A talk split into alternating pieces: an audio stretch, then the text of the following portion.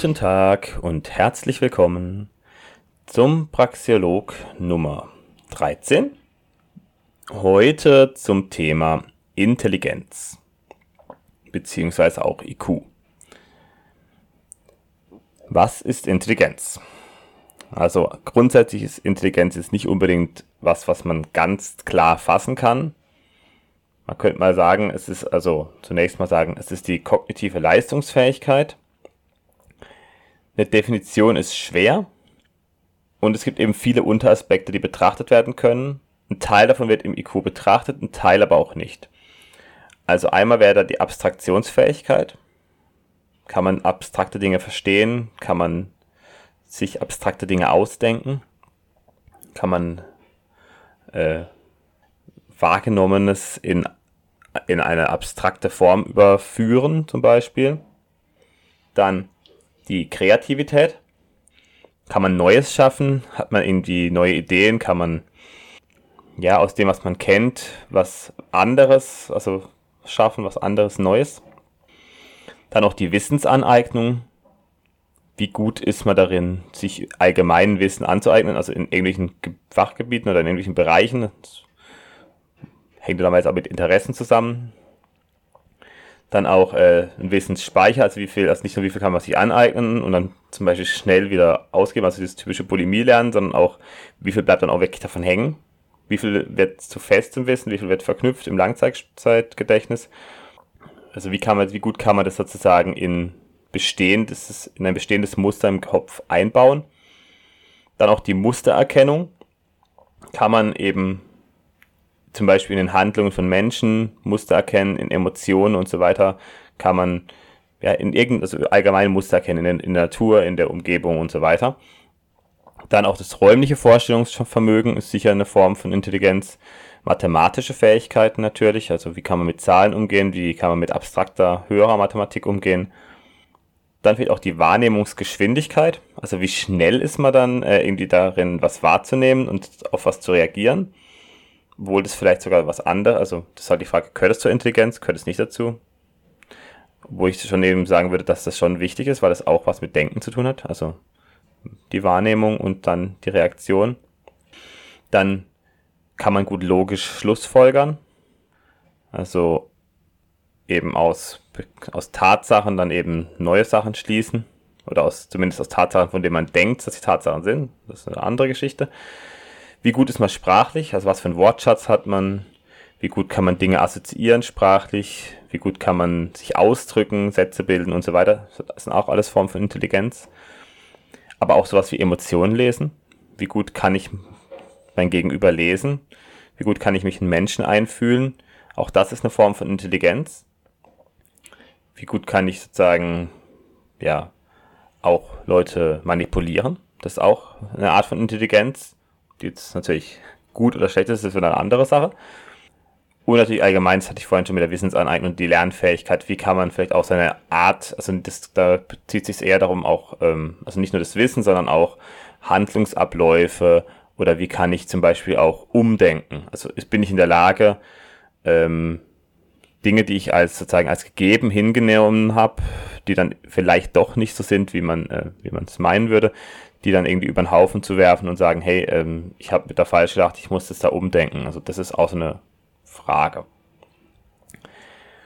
Ich würde sagen, grundsätzlich kann man unter der Intelligenz äh, hauptsächlich eine Anpassungsfähigkeit an sich wandelnde Umstände auch äh, assoziieren. Also das ist zumindest ein wichtiger Faktor. Also dieses Kognitive ist beim Menschen, weil es eben sehr ausgeprägt ist im Vergleich zu anderen Säugetieren, obwohl ich natürlich auch nicht weiß, wie intelligent andere Säugetiere wirklich sind, weil die Tests natürlich auch, ähm, haben natürlich auch ihre Macken sozusagen.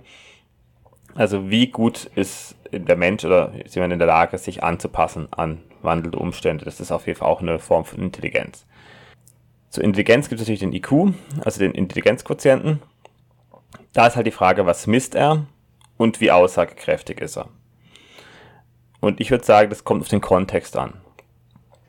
Also es gibt sozusagen Umweltbedingungen, da ist der IQ sehr relevant. Und es gibt Umweltbedingungen, da ist er nicht so relevant. Also er ist nicht gar nie relevant, also das ist nicht so, das ist schon, er hat immer eine Relevanz. und er misst vor allem dieses abstrakte, mathematische, logische Denken, ein bisschen auch ähm, räumliches äh, Vorstellungsvermögen, auch ein bisschen Sprache, glaube ich. Es gibt zumindest es gibt IQs, die das eben mit drin haben, also diese ähm, ja, Assoziationen, sprachliche und Wortschatz und so weiter, wird dann auch abgefragt und auch die Geschwindigkeit, wie schnell man äh, eben ist im Denken. Aber er misst halt nicht das Ganze. Also wenn jetzt irgendjemand einen IQ von 150 hat und halt äh, ist er vielleicht super dafür geeignet, äh, Kernphysiker zu werden, aber er ist halt emotional vielleicht so ein richtiger Autist, also richtig extrem. Also der, der kann gar nicht dann zum Beispiel andere Menschen lesen, kann das, hat überhaupt kein Verständnis dafür. Und dann ist halt die Frage, ja gut, es ist eine Form von Intelligenz, die dieser Mensch besitzt, die auch definitiv äh, ihre Vorteile hat, aber in anderen Bereichen ist diese Person halt dumm. Oder halt nicht intelligent, sagen wir es mal so. Das ist halt eben so eine Definitionssache. Da gibt es natürlich auch dann in dem Fall diese, ähm, oder auch wenn man Umfeld, nehmen wir mal Umfeld in irgendeinem Slum, ähm, in irgendeinem Slum in, äh, in Afrika oder so, natürlich ist da nicht, nicht schlecht, ähm,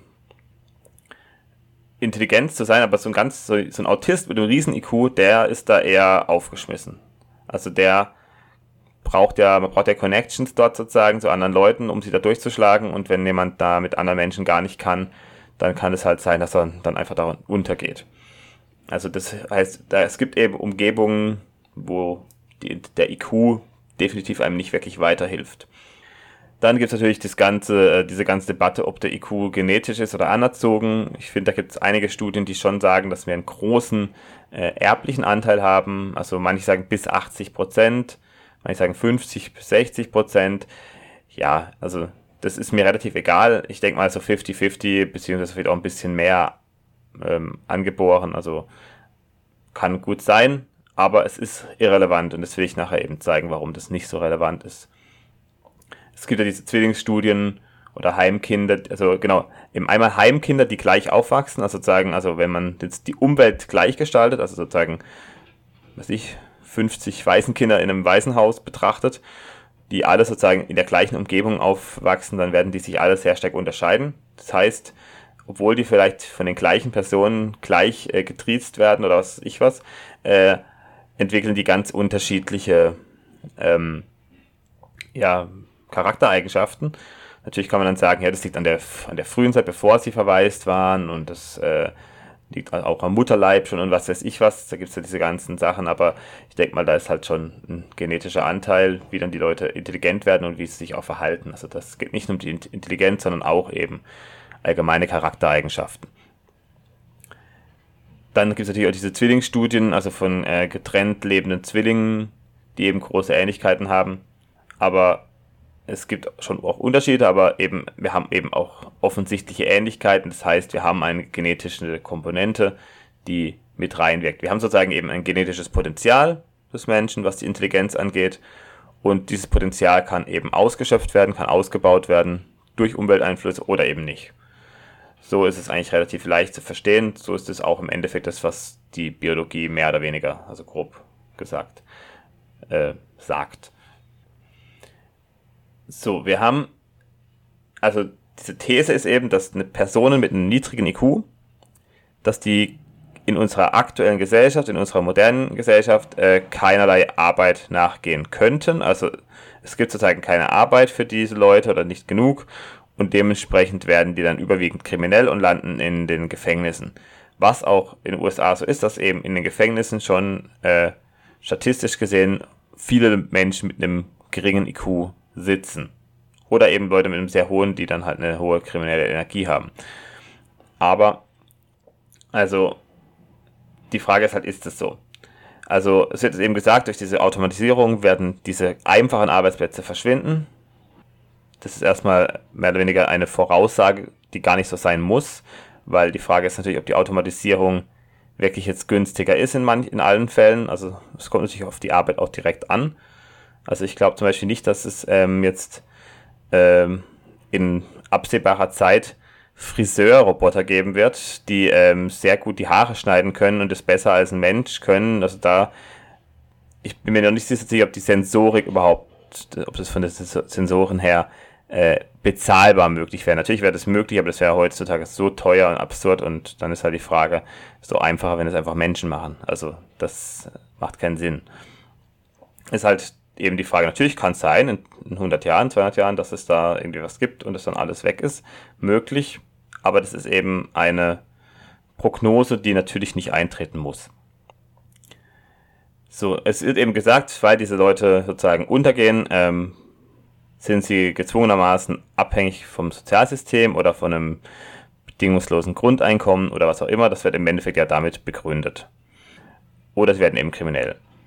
Grundsätzlich werden diese Menschen, die also einen IQ, sagen wir unter 80 oder so, ich weiß nicht, wo man jetzt genau die Grenze setzt, haben, werden gelten als nicht vermittelbar. Und das sind jetzt auch nicht wenige. Ich glaube, IQ unter 80 sind so, ich weiß nicht, 5%, 7% der Bevölkerung. Ich weiß nicht genau wo, aber es sind jetzt nicht ganz weniger. Ähm, ich würde aber sagen, das spricht einiges dagegen. Einmal das Berechtigungswesen. Also viele Jobs heute sind eben an äh, gewisse Schulabschlüsse gebunden, die man vielleicht nur mit einer gewissen Intelligenz schaffen kann. Aber für den Job selber, für das, was man da tut, ist es eigentlich völlig irrelevant, ob man jetzt irgendwie ein Abitur hat. Also mittlerweile braucht man ja, glaube ich, schon mittlere Reife, um, ähm, um irgendwie Pflegekraft zu werden. Und ja, natürlich ist es nicht schlecht, wenn jemand, der in der Pflege arbeitet, äh, jetzt nicht komplett dumm ist. Das äh, ist vielleicht sinnvoll, aber die Frage ist halt, ist es dann wirklich jemand, also kann ich jemand, der auch einen Hauptschulabschluss oder einen Sonderschulabschluss hat, je nachdem das Ganze genauso machen, beziehungsweise warum brauchen wir überhaupt dieses Schulsystem? Das ist noch ganz, eine ganz andere Frage. Also, dann haben wir natürlich noch den Mindestlohn. Also, wir haben Mindestlöhne, die im Endeffekt Leute äh, davon abhalten zu arbeiten. Also, und wenn man es mal so sieht, in den Entwicklungsländern bekommen es äh, die Menschen auch auf die Reihe, für ihren Lebensunterhalt zu sorgen. Und da ja immer gerade diese äh, mit die Genfraktion ja immer anführt, dass eben, keine Ahnung, Afrikaner im Schnitt einen deutlich geringeren IQ haben, ähm, wird natürlich das, wird das heißen ja, dass denen Afrika natürlich gar nichts, also dass die gar nicht irgendwie äh, überlebensfähig fast schon werden, also dass sie gar nichts machen könnten. Das ist aber auch nicht so. Natürlich der Entwicklungsstandort ist äh, miserabel. Und das hat vielleicht auch, äh, also vielleicht hat die, der IQ da auch einen Einfluss, das würde ich jetzt gar nicht äh, bestreiten. Also es ist durchaus möglich, aber es ist halt äh, informiertes Mutmaßen und es ist nicht mehr. Also man kann es halt sich überlegen, es könnte so sein, wird ein Grund, es wird mit ein Grund sein, aber ich denke mal, es ist gar nicht der Hauptgrund und auch nicht der hinreichende Grund, weil ich glaube auch ähm, in Südostasien sind auch diese IQs, also in China sind sie ziemlich hoch, aber ich glaube so in äh, Thailand oder so sind sie jetzt auch nicht so extrem hoch. Und da kriegen die Leute auch mehr auf die Kette zumindest als jetzt äh, in den afrikanischen, also in den subsahara-afrikanischen Ländern. Die Frage ist halt, ist, wird der IQ vielleicht sogar überschätzt? Und ich denke mal schon, dass er zum Teil zumindest überschätzt wird. Ähm, weil wir eben diese Menschen, die in primitiven Gesellschaften leben, die sind eben auch überlebensfähig und viele davon überleben in Umgebungen, in denen wir nicht überleben würden. Weil wir es gar nicht gewöhnt sind und auch weil wir es halt auch überhaupt nicht kennen. Also, natürlich, der IQ korreliert mit Erfolg. Also er hat schon einen Einfluss, aber er ist eben kein Garant für Erfolg. Also es gibt sicher auch Leute, die haben einen sehr hohen IQ, die aber ihr Leben lang äh, nicht erfolgreich sind. Und es gibt eben auch etliche erfolgreiche Menschen mit einem niedrigen IQ oder mit einem Durchschnitts-IQ. Zum Beispiel, wenn man es mal auf die heutige Zeit schaut, äh, irgendwelche Influencer, die sind, da gibt es sicher auch sehr schlaue, da gibt es aber auch ziemlich dämliche oder irgendwelche Promis, also die sind jetzt auch nicht immer, immer die hellsten, so von was die von sich geben, weil die halt einfach durch irgendwas bekannt geworden sind, wenn es nur, wenn's nur das gute Aussehen ist bei irgendwelchen Frauen. Also da gibt es halt verschiedene Gründe, aber das muss nicht unbedingt zwingend mit Intelligenz zusammenhängen. Was aber nicht heißt, dass man die zwingend unterschätzen sollte. Es gibt definitiv auch Leute, die wirken erstmal ziemlich dumm, äh, sind es aber gar nicht. Dann haben wir noch die Mitwits. Die Mitwits sind diese Mittelschlauen. Das sind mehr oder weniger Leute, die äh, ein IQ äh, von 100 plus haben, also 100 bis 115 oder so vielleicht. Also ich kenne jetzt nicht die genaue Einstufung, aber die sind so, sind so Durchschnitt und ein bisschen schlauer als der Schnitt. Und die, ähm, das sind meistens Leute, die sich für, also das ist ja dieser typische Dunning-Kruger-Effekt auch ein bisschen, die sich für sehr äh, intelligent zum Teil halten und die äh, besetzen viele Schaltstellen, vor allem in der Politik, in Universitäten, in Schulen und so weiter. Und das Problem an den Mitwitz ist zum Beispiel, dass die ähm, tendenziell konformer sind. Also sie orientieren sich an der Gruppe, an, am Zeitgeist sozusagen. Das heißt, die tendenziell neigen diese Menschen dazu, also diesen ein bisschen intelligenter als der Schnitt, und die neigen tendenziell dazu, eben so diesem Zeitgeist hinterher zu rennen, weil sie eben nicht aus der Gruppe ausgestoßen werden wollen und eben beobachten, okay, das ist gerade angesagt, ich muss genauso sein, damit ich äh, beliebt bin. Also da geht es eben darum. Die wollen eher nicht anecken. Natürlich gibt es in diesem, äh, diesem IQ-Rahmen sozusagen genug Leute, die nicht zu diesen Mitwitz direkt gehören, also dass die halt nicht so sind, dass sie nicht konform sind und so weiter. Aber man sieht halt eine Häufung da. Während zum Beispiel die ganz hochintelligenten, also so wirklich so richtig hoher IQ, also was ich 140 oder so oder noch mehr, also so, so richtige Ausnahmefälle, ähm, die werden heutzutage zunehmend aus Universitäten getrieben, das kann man auch beobachten, weil die eben extrem anecken die sind nicht politisch korrekt, die haben irgendwie ihr, ihr Spezialthema und wenn es in irgendeiner Weise dieses Spezialthema äh, mit irgendeinem gesellschaftlichen aktuellen Thema zu tun hat, dann ist es denen völlig egal, was das gesellschaftliche Thema, was sozusagen da als richtig anerkannt wird. Wenn ihre Daten halt was anderes sagen, dann beharren sie halt da drauf. Also das wäre jetzt zum Beispiel so jemand, der eben ein ganz toller, äh, ganz guter, extrem guter Genetiker ist, der dann eben ganz sagt, ganz ehrlich gesagt, ja, da ist halt der IQ viel schlechter bei denen. Das ist so, das ist genetisch. Und das ist dem auch egal, das zu sagen. Also, aber die werden eben eher rausgetrieben, weil die sich weniger für dieses Zwischenmenschliche, für dieses äh, In-Group, Out-Group-Denken äh, interessieren und halt so ein bisschen autistisch an ihrem eigenen Thema, ähm, ja, auf das Thema fixiert sind und sich sonst für nichts viel interessieren. Die können auch eher outside the box denken, also die können auch wirklich neue Sachen äh, denken oder auch haben auch keine, keine Angst, irgendwie was Neues zu denken. Aber es ist eben gefährlich äh, für herrschende Ideologien, wenn sie dieser Ideologie widersprechen. Grundsätzlich ist natürlich Intelligenz äh, korreliert mit den Handlungsmöglichkeiten, die ein Mensch hat. Also, das hatte ich jetzt schon ein paar Mal angesprochen, also Vielfalt, Raum der Möglichkeiten war die eine Folge. Wenn jemand intelligenter ist, kann er vermutlich tendenziell mehr Dinge tun, weil er mehr Dinge erlernen kann, vor allem. Das ist das Wichtige. Also er hat mehr Potenzial, um Dinge zu erlernen. Es ist nicht unbedingt, dass er mehr kann am Ende, sondern dass er mehr äh, erlernen kann.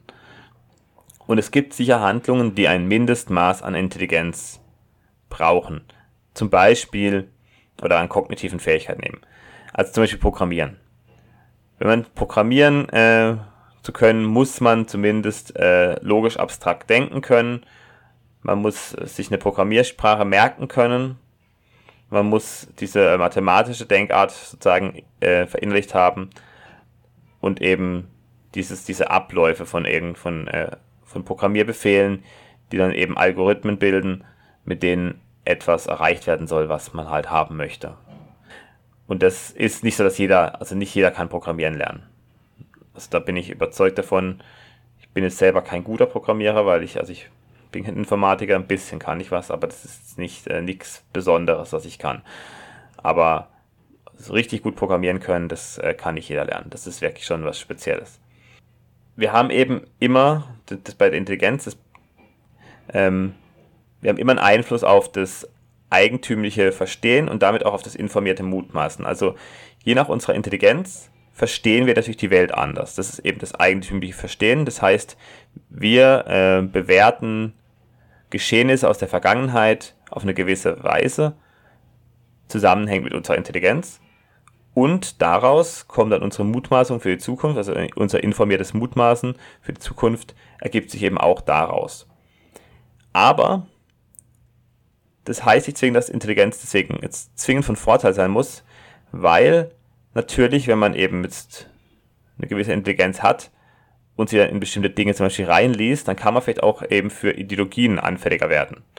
Also, weil man sich dann jetzt zum Beispiel mit dem, äh, mit dem Kommunismus oder so beschäftigt und dann denkt, ja, das ist auf jeden Fall richtig, es muss so sein, weil sozusagen das schön klingt und alles. und man sie dann aber so reinliest, dass man eben dann andere Argumente, die da vielleicht dagegen sprechen, gar nicht mehr an sich ranlässt. Und gerade Leute, die es vielleicht nicht, die es als nicht so intelligent im Sinne, äh, intelligent im Sinne eines IQs äh, gelten, die sind oft viel intuitiver, die haben also eine Intuition, nach der sie handeln.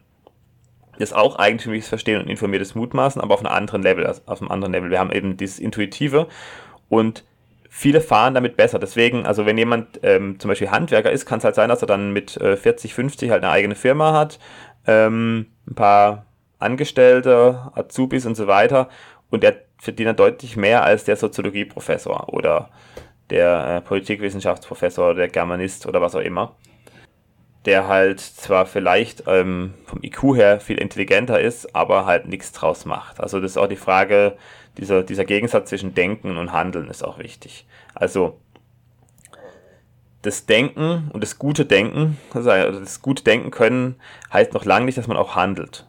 Und nur Handlungen haben eine kausale Auswirkung auf die Realität, auf die Welt. Also, wenn ich jetzt die ganze Zeit denke, zum Beispiel, wenn ich jetzt die ganze Zeit dran denke, ich will ein Buch schreiben, aber ich mache es halt nicht, dann äh, bringt das halt gar nichts am Ende. Gibt es das Buch am Ende nicht, vielleicht in meinem Kopf gibt es dann irgendwas, aber es ist halt nicht geschrieben. Und die Leute, die vielleicht ein bisschen weniger ähm, verkopft sind, also die Leute, die weniger intelligent sind, sind vielleicht weniger verkopft und die, die handeln dann eben, die handeln einfach, weil die gar nicht drüber nachdenken, während die Leute, die sehr verkopft sind, eben, da ist das Handeln blockiert, die, die haben dann eben eine Blockade deswegen, weil sie dann irgendwie zum Beispiel denken, ja, das könnte ja schief gehen, da könnte was dann falsch dabei rauskommen. Also dieser Zweifel ist dann definitiv stärker. Dann, äh, also das ist überhaupt dieser Zusammen, das ist ganz wichtig, da werde ich glaube ich noch eine eigene Folge zu machen, zu diesem Thema Denken und Handeln, äh, Wollen und Tun. Also das eine ist halt sozusagen natürlich die zwingende Voraussetzung für eine Handlung und nur mit äh, gewissen Gedanken und gewissen ähm, ja, Ideen, also es gibt ja den Wert der besseren Idee, also nur mit gewissen Ideen kommt auch zu bestimmten Handlungen. Das ist wichtig, also das Denken und die Ideen sind wichtig, aber nur die Handlung selber hat dann auch eine Auswirkung. Also man braucht es als Grundlage, aber das eigentlich Relevante ist die Handlung und nicht das Denken. Genau, das Wollen und das Tun eben. Und da ist halt auch die Frage, herrscht ein Handlungsdruck? Wenn wir eben sowieso sozusagen äh, durchgeführt werden durch unseren Wohlfahrtsstaat, dann herrscht eben oft kein Handlungsdruck. Und das gilt für alle Schichten, das gilt für, oder für alle Intelligenzstufen sozusagen, es gilt für die extrem Intelligenten wie auch die extrem unintelligenten, es gilt auch für die Mitwitz, für die ganzen die Normies sozusagen, herrscht ein Handlungsdruck. Ähm, und in einer Welt, in der wir eben nicht alles einfach bekommen, weil wir sozusagen ein Anrecht auf irgendwas haben, auf die Arbeit fremder Leute, in einer solchen Welt haben wir eben auf jeden Fall tendenziell einen höheren Handlungsdruck, weil man muss ja was tun, um eben jetzt nicht völlig mittellos dazustehen.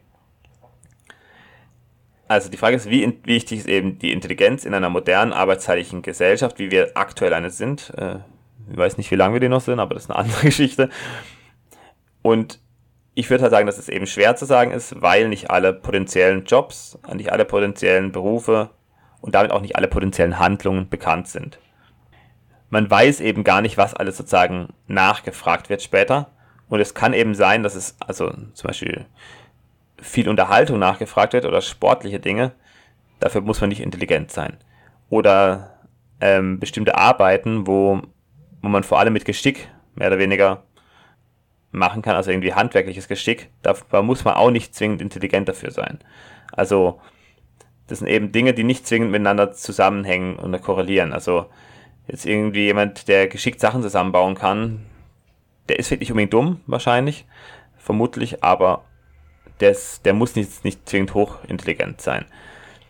Das heißt, dieses, diese Behauptung eben, dass wir sozusagen mit dem IQ von unter 80, dass die halt gar nichts können, ist halt die Frage, ist das wirklich so? Ja, wenn das, die nicht mehr in der Lage sind, keine Ahnung, ein Regal einzuräumen, dann ist natürlich schon wirklich, wird es schon schwierig. Aber ob das ist es so, ja, das weiß nicht. Dann haben wir natürlich auch diesen, ähm, mehr oder weniger diesen Verweis, der dann gerne kommt von irgendwelchen Linken, wenn man sagt, ja, man muss das halt alles sich selbst überlassen, dann kommt wieder dieser ähm, Darwinismus-Vorwurf. Da werde ich auf meine Darwinismus-Folge ein bisschen äh, verweisen. Also wir haben eben eine Entwicklung des Menschen Wir haben eine Weitergabe von Erbgut. Das ist so. Das kann man auch nicht verändern.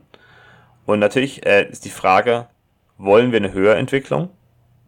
Die war lange gegeben. Also die Menschen haben sich im Laufe der Evolution höher entwickelt. Also wir sind irgendwie, genetisch sind wir relativ ähnlich zu den Menschen von vor 50.000 oder 100.000 Jahren, aber je weiter wir in die Vergangenheit gehen, desto unähnlicher werden wir sozusagen. Und die Frage ist halt, lassen wir der Weiterentwicklung zu? Und was ist die Alternative? Die Alternative ist halt Idiocracy. Also ich denke mal, viele von euch kennen den Film. Die Menschheit also in der Zukunft ist total dumm, nur die Dummen haben sich vermehrt und die Schlauen sind ausgestorben. Das ist halt eine Verschlechterung oder ein evolutionäres Sackgasse. Oder halt zumindest, das ist natürlich eine Wertung, klar, das ist jetzt eine persönliche, individuelle Wertung, aber ich halte es für schlechter, wenn es sozusagen ganz viele Leute sozusagen so komplett verdummen. Was wir aber auch teilweise auch beobachten können. Also die Alternative aus der, der Höherentwicklung ist eben die Verschlechterung oder die, das Gleichbleiben. Aber das Gleichbleiben kann man, glaube ich, schwer steuern. Ähm, und das heißt gar nicht, dass man die Leute jetzt irgendwie ähm, runterfallen lassen muss, aber es ist halt vielleicht so, dass jemand, der ähm, aufgrund seiner Intelligenz ähm, ja, vielleicht nur irgendeinen Hilfsjob machen kann, weil er halt wirklich nicht mehr kann, der muss jetzt nicht unbedingt sieben Kinder haben. Also ich sage gar nicht, dass der gar keine Kinder haben soll. Das, äh, das, die Frage ist halt, kann der persönlich, also kann jemand, der das eben, der halt nur einen einfachen Job hat, persönlich für diese Kinder sorgen? Das ist die einzige äh, wichtige Voraussetzung und alles andere zählt einfach nicht. Alles andere ist egal. Also da geht es überhaupt nicht darum, irgendwie Leute irgendwie niederzumachen oder Leute ähm, auszugrenzen in der Hinsicht, sondern es geht einfach nur darum, kann der das mit seinem eigenen, also kann der selbst, kann der selbstverantwortlich leben und handeln und oder muss er eben durchgepampert werden? Und da ja Libertäre gegen einen Sozialstaat sind, was allerdings nicht heißt, dass sie gegen Sozialleistungen an sich sind, also es kann natürlich auch private Sozialleistungen geben und es wird es auch geben, also es würde eben karitative Einrichtungen geben, die würden sich dann auch um Menschen kümmern, die eben wirklich gar nicht können, aber sie würden es eben nicht dazu führen, dass die Leute irgendwie, ja, sieben Kinder bekommen und dann komplett durchgefüttert werden. Das wird, wird, wird wahrscheinlich nicht dazu kommen und das muss auch nicht sein. Also das ist halt die Frage, ist das äh, wirklich nötig, wenn die Leute das nicht selber aus eigenem Antrieb und aus eigener Kraft schaffen können. In der Natur, also jetzt, wenn wir es mal richtig auf die harte Tour nehmen würden, würden halt die äh, schlecht angepassten, die dummen Tiere würden verhungern. Das äh, will ich jetzt nicht, dass irgendwie Leute verhungern, aber der Punkt ist halt, warum es ist halt, ist halt ein Unterschied, ob man die sozusagen den Leuten ein einigermaßen okayes Leben irgendwie sozusagen mit ermöglicht oder ob man ihnen erlaubt, äh, ermöglicht, dass jetzt auf einmal halt, was ich, eine siebenköpfige Familie gründen. Das ist halt ein Unterschied. Und natürlich die sinnvolle ist, also das eben sonst wäre es eben eine evolutionäre Sackgasse, die, wir, die sie ergeben würde.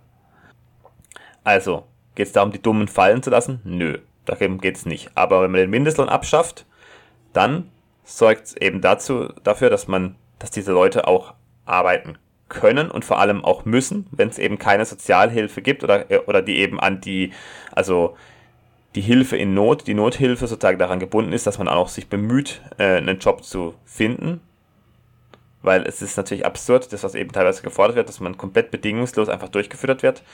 Das ist schwachsinnig. Und natürlich, dass heute jetzt eben so viel Langzeitarbeitslose gibt, ist eben, weil die eben zum Beispiel unterhalb des Mindestlohns liegen würden von ihrer Arbeit oder aus anderen Gründen eben schwer vermittelbar sind. Und naja, die müssten dann halt von den Vereinigungen, von den äh, karitativen Verbänden, also von den privaten, äh, ein bisschen Arsch getreten bekommen. Also weil es dann eben Leute gibt, die sagen, ja, ich will den, den Job nicht machen. Das kann ich zwar nachvollziehen, aber vielleicht um reinzukommen in einen, in einen Betrieb, muss man vielleicht erstmal einen Scheißjob machen. Da muss man halt den Hof fegen am Anfang, wie auch irgendwelche Azubis. Und später macht man dann was anderes und kann sich hocharbeiten. Und das ist natürlich viel sinnvoller und es ist auch viel äh, befriedigender für die Person, also weil man sozusagen sich dann gebraucht fühlt und man kann eben Kompetenzen erwerben durch die Arbeit, durch Learning by Doing und das ist natürlich viel sinnvoller, als irgendwie am Fliesentisch auf der Couch zu hocken und äh, Zigaretten zu stopfen und zu rauchen. Also, das ist doch kein Leben. Und nur dadurch, dass sozusagen dieser Handlungsdruck dann entsteht, können sich auch eben, können auch neue Wege gegangen werden und wird auch neue Nischen erschlossen werden, also neue äh, Ideen, was Menschen vielleicht haben wollen, also neue Dienstleistungen, die man für Menschen erbringen kann. Und wenn es nur so was völlig Banales ist wie einkaufen gehen für Leute, die halt Geld haben, man hat es ja auch gesehen, also früher so im, äh, im 19. Jahrhundert gab es ja auch viel mehr äh, Leute, die also diese, die Reichen hatten viel mehr Angestellte. Die hatten dann einen Koch daheim, die hatten irgendwelche Putzfrauen, die hatten, was weiß ich, Kindermädchen und so weiter. Und das hat ja auch irgendwie funktioniert. Und das wäre auch heutzutage möglich. In den USA, in USA ist es, glaube ich, so, oder in Indien ist auch eher so, dass es eben solche Jobs dann eher, eher gibt. Aber da ist, da ist doch an sich gar nichts verwerflich dran.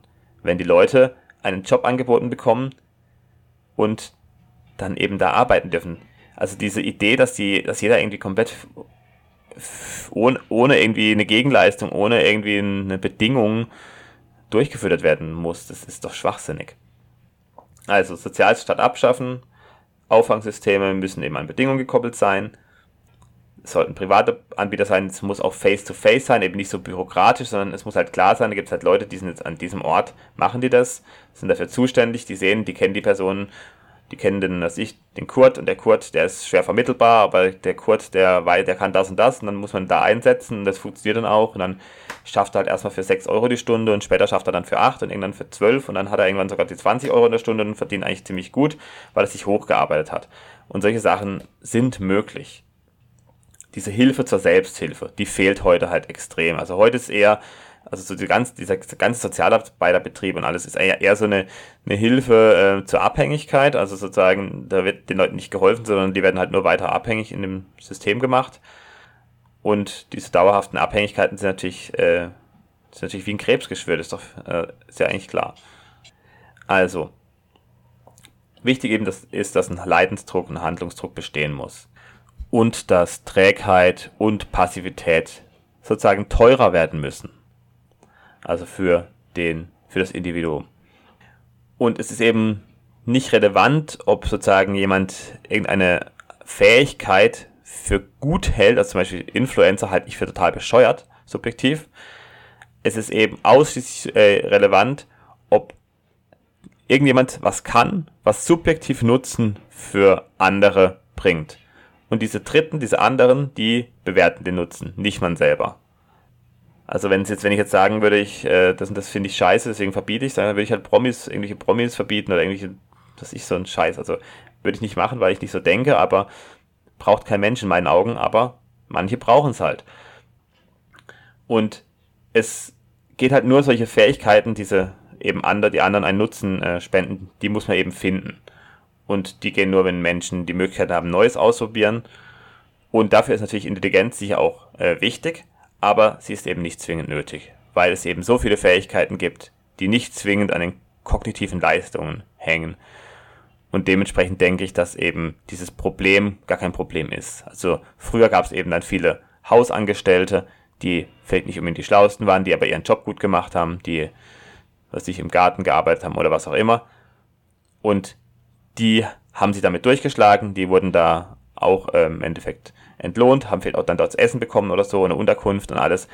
Das gab es früher alles und die Frage ist, war, ist es, war das jetzt wirklich so schlecht für diese Menschen? Ich glaube nicht. Also ich glaube, es war nicht unbedingt schlecht für diese Menschen. Also jemand, der heute irgendwie äh, Fernsehen guckt auf, am Fliesentisch, ob der jetzt wirklich besser dran ist wie jemand, der halt vor 150 Jahren bei einem Aristokraten den Garten gemacht hat oder äh, Hausmädchen war oder was weiß ich was. Also ich glaube nicht, dass es wirklich so viel schlimmer war. Das halte ich für Bullshit. Und das wären eben solche Jobs, die gemacht werden können. Diese Jobs, die heute eigentlich fast jeder selber macht. Also die meisten Leute putzen daheim selber, haben keine Putzfrau, räumen selber auf, kochen selber und so weiter. Und die Frage ist halt, wenn man das, wenn man jemanden hat, der das kann und man ein bisschen Geld übrig hätte, dann würden das vielleicht auch mehr machen. Und ob das so schlecht ist, ich halte es eigentlich für, ich kann mir vorstellen, dass es eigentlich gar nicht so schlecht wäre. Naja, das ist aber eine persönliche Ansicht. Gut, das war's für die heutige Folge zum Thema Intelligenz. Ich hoffe, es hat euch gefallen. Also, wenn ihr es interessant findet oder wenn ihr irgendwie einen Kommentar dazu abgeben wollt, macht das am besten auf YouTube. Äh, ansonsten könnt ihr den Podcast natürlich abonnieren, eben einmal auf YouTube, wo es halt nur äh, ein Standbild gibt, oder eben auf den gängigen Podcast-Plattformen wie äh, äh, Apple Podcasts, Google Podcasts, Spotify, Amazon Music, Anchor und zwei, drei weitere noch. Gut, dann verabschiede ich mich. Bis zum nächsten Mal. Auf Wiedersehen.